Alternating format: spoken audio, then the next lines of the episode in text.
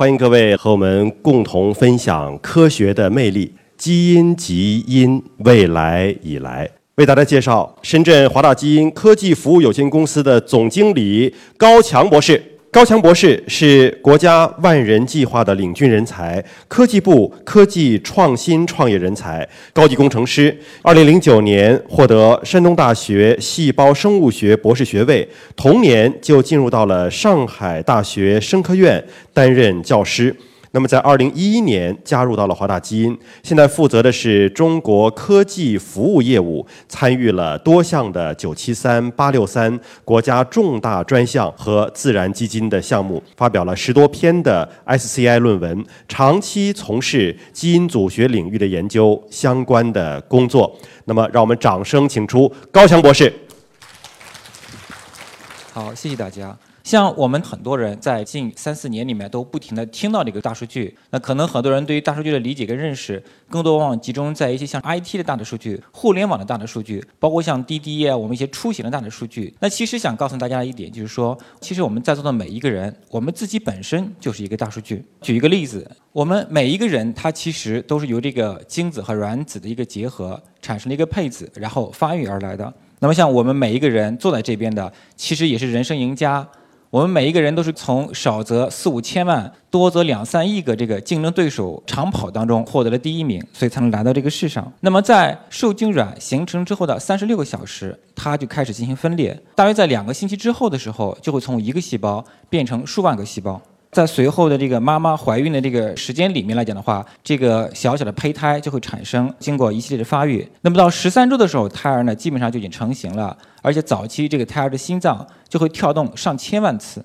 大约在十四周的时候，胎儿的发育开始进行一个自体的一个代谢，那么就是我们不再是仅仅通过脐带去吸收营养这样一个过程了，我们开始会有一些废物的排出，排出到这个羊水里面。那么羊水呢会每隔三个小时更新一次，在妈妈怀孕的整个孕期里面呢，大半会有八百五十升的羊水产生，然后被代谢和排出掉。所以说这个妈妈还是很辛苦的，怀孕的时候肚子很大，不停的要产生这些新的一些营养物质，能够让宝宝能够吸收和利用。四十周的时候呢，这个宝宝基本上就已经快要到我们这个社会里面来了。其实，在这四十周的生长发育里面，心脏作为最主要的一个动的那个器官，它其实已经跳跃了有近五千万次。有人说说现在已经进入到一个像工业三点零、四点零一个时代，更多是一种智能工业的时代。那么再智能的机械工具，它其实还是比不上我们人生进化过程当中形成一些自己的器官，像心脏。无论如何哪一种精密的仪器都不能够完全替代心脏的一个本身具有的一个功能。那么到现在，全世界每天有二十六万个宝宝降临到我们这个世界上面，平均每秒钟呢就会有三个。那么回顾一下，在经过一年的一个生长发育的过程当中，每一个小宝宝他其实他的体重可能从五六斤到八斤、十斤，当然可能有一些这个小朋友长得会更快一些。在这一年的时间里面呢，其实每一个宝宝大概有百分之七十的时间都是在睡眠过程度过的，除了睡之外，另外一个就是哭，有接近十分之一的时间呢是在这种哭泣的过程当中。当然，这个哭呢可能是心情的原因。可能是没有受到关注，可能是妈妈没有抱，这个隔离一段时间比较久了，也可能是身体不舒服，而且在这一年里面，相当于要吃掉一千个奶瓶的奶。作为这个母亲，其实负担也是蛮重的，所以我们每一个人也要感谢我们的妈妈。前面这些数字呢，其实是大约在一年的时间里面，宝宝他从生长、发育、吃、睡这么一个过程当中，可能会看到的一些比较大的数字。那么我们想象一下。在这三百六十五天里面，如果把我们每一天心电图和心跳的记录记录下来，是不是可以系统的监测到这个宝宝的心脏发育是不是正常的？如果有问题，是不是当天就可以发现？每一次检查就能够发现？如果说这个宝宝他身体有发烧感冒，那么我在每一天进行一个体温的监测的时候，是不是可以及时就可以察觉到？那么像刚才说这个，不管是吃还是这个拉和撒，如果每一天我们都对这个样品。对这个奶水做一定的检验的话，是不是可以保证说这个宝宝他吃的是健康的，他的每一次的新陈代谢都是正常的？那么这些所有累积起来的，是不是就是说我们在新生的第一年里面就会产生的这种大量的数据？这个呢，其实就是大数据的一种。那么我们扩大一下时间范围，我们每个人简单来估计的话呢，一个人一生可能要流出十四吨的汗水，相当于每个人要流出两百个人的重量的一个汗水。那么为什么说到这个呢？因为像在体检的时候会做很多的化验。化验会检测我们很多的成分。那其实像汗液的分泌，汗液里面呢就含有各种各样的像盐类，包括一些化合物。这些汗水的分泌和盐的一个排出，其实也是代表了我们人身那个新陈代谢是否正常、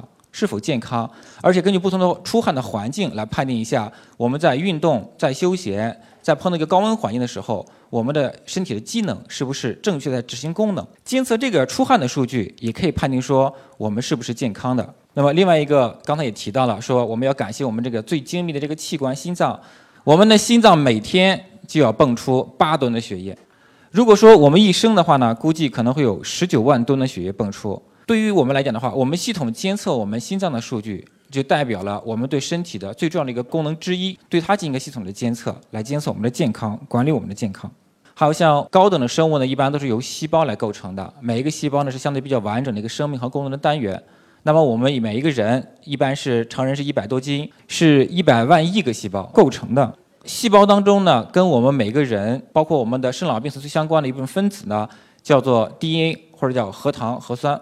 那么这个分子是在每个细胞的细胞核的一个部位里面。那我们举一个例子，说这个 DNA 到底是由什么构成的？那么 DNA 呢，它是一种长的化学分子。这种化学分子虽然说它的长度可以很长，最长可以到一个细胞里面三十一对儿碱基这么一个范围，但其实它的最主要的构成单元就是四类的分子。我们分别可以用 A、T、C、G 这四个不同的字母呢来进行代表。它其实就相当于是说不同四种花色的扑克牌。进行排列组合，只是我们人生的这个牌呢，不是由五十四张一盒，而是由三十一对儿、六十亿张扑克牌进行排列组合，来决定了我们每个人从生到死整个过程本来应该可能是怎么度过的。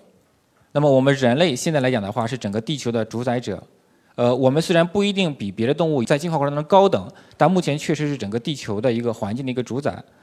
在这个进化过程当中。到现在呢，还是有很多生物跟我们是一起生活在这个地球上面的，包括像一些植物，包括像我们夏天比较讨厌的像苍蝇，包括了像我们养殖的一些鱼类，做实验的一些小白鼠。当然，可能大家也有人比较讨厌老鼠，还有像动物园里看到的像猴子、猩猩，还有我们在座的每一个人。那么我们在基因上面，我们跟他们都是有很多的共同点的。当然，仅从长相来看的话呢，也有很多的差异。所以说，我们跟他们是叫同并且相连。从基因水平，我们跟这种小草的植物的相似度其实有百分之十七。虽然看上去一个是天天扎在土里面的，而像我们每天呢可以到处去跑。像苍蝇，我们跟它的相似度其实百分之三十九。鱼类的话是高达百分之六十三，老鼠的话是百分之八十。那之前大家都听到很多说我们跟猴子跟猩猩是有共同祖先的。那么这个相似度呢，其实一个是高达百分之九十三，一个是九十六。猪跟人的相似性呢，大约是基于老鼠跟猴子之间的，大概是百分之九十左右。然后具体到我们每一个人基因水平上呢，平均来讲的话呢，其实是有百分之九十九点五的相似性，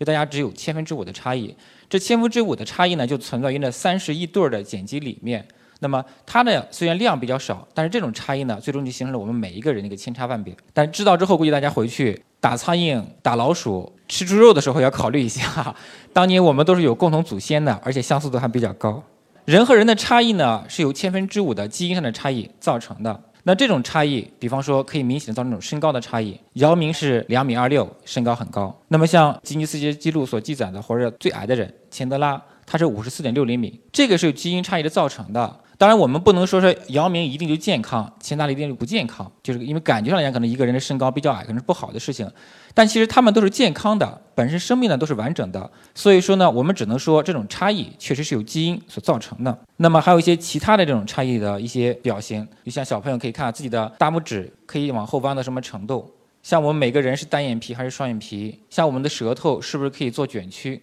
那么有的人是不是喝牛奶之后容易拉肚子，有的人是不是酒量比较大。还有的人是不是一闻到酒精就过敏？那么这些来讲的话呢，都是由基因一种千差万别所造成的，我们人的一种差异。异卵双胞胎呢，它虽然不是由同一个受精卵分裂而来的，但是其实因为他们的父母相同，长得也是非常相近的。但这个如果放到咱们国内的话，可能第一反应会觉得是不是隔壁老王有贡献，是吧？它这个其实是这个跟色素的一个基因突变所造成的，这种突变的概率很低，只有百万分之一左右。但其实呢，咱们世界上每天就有二十六万个宝宝出来。每十天可能会有一个类似这样的突变产生，虽然这种突变呢不一定是皮肤肤色所造成的，那么像生物过程当中唯一不例外的就是例外的产生，所以这个呢通过基因的鉴定就可以说给这个妈妈一个清白。那么像西藏那边海拔比较高，这个大家也是把攀登珠峰作为人生一个目标。为什么西藏人爬山爬得比较好呢？这个呢，主要是由于基因上的差异所造成的。藏族人跟汉族人在遗传上面相比，他们有一个基因呢是存在差异的，就是这个叫 EPAS1 这个基因。那么这个基因呢，跟这个人的这种血氧的运输和代谢的能力是有很大差异的。所以像汉族人可能到了高原，高原反应比较强烈一些，呼吸会比较困难，爬山的能力可能比较差。而像藏族人呢，进化过程当中，他这个基因已经适应了当地的一个高海拔的环境，所以他们在爬这种高原的一个山区的时候呢，适应性就会很好。好，再问一个，熊猫为什么能吃竹子？这个呢，也是由于基因造成的。第一，仅就熊猫本身的基因而言的话呢，它有一个基因叫做 T1R1，就 T1R1 这个基因，它进化过程中发生突变，突变之后就是熊猫它在吃肉的时候，它感觉不到这个肉的鲜味儿。咱们平时所说的味觉啊，什么酸甜苦辣咸，是吧？这个是我们口头上的一个分类。其实鲜味儿也是这个味觉当中非常重要的一种，而这个辣味儿呢，更多是一种刺激。熊猫在吃肉的时候，它吃不到这个肉有多香、多好吃，抓个这个动物还很麻烦，是吧？虽然我体积也很大，能力很强，它自然就会觉得太累了，还不如旁边掰一根竹子尝一尝。另一方面来讲的话，就是毕竟熊猫它本身应该是一种肉食动物，它为什么能够消化竹子？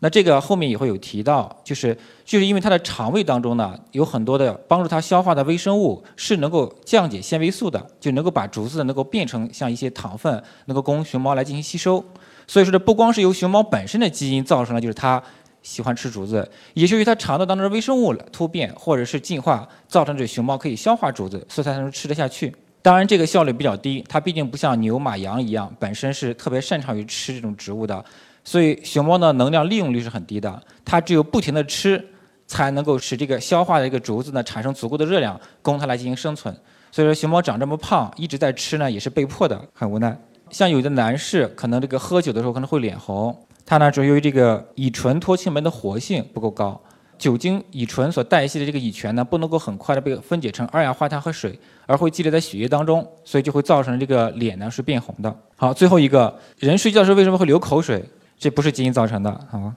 基因不是万能的，是因为嘴没闭上。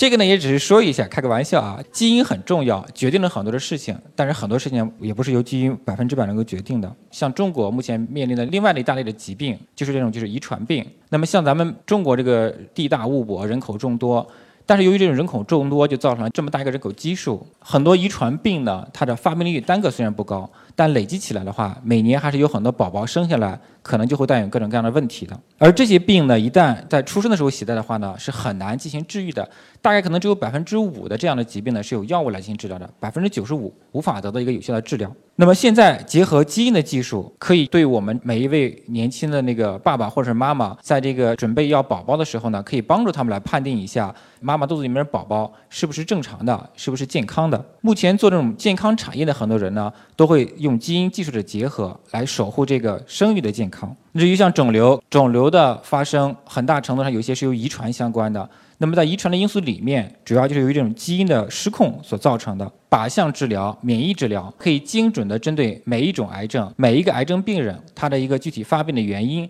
来进行针对性的治疗。一把钥匙开一把锁，这样来使每一个癌症病人获得健康。也可以结合像现在最新的像基因编辑等等相关的技术呢，针对很多癌症之外的一些遗传疾病来进行定点的一个治疗和干预。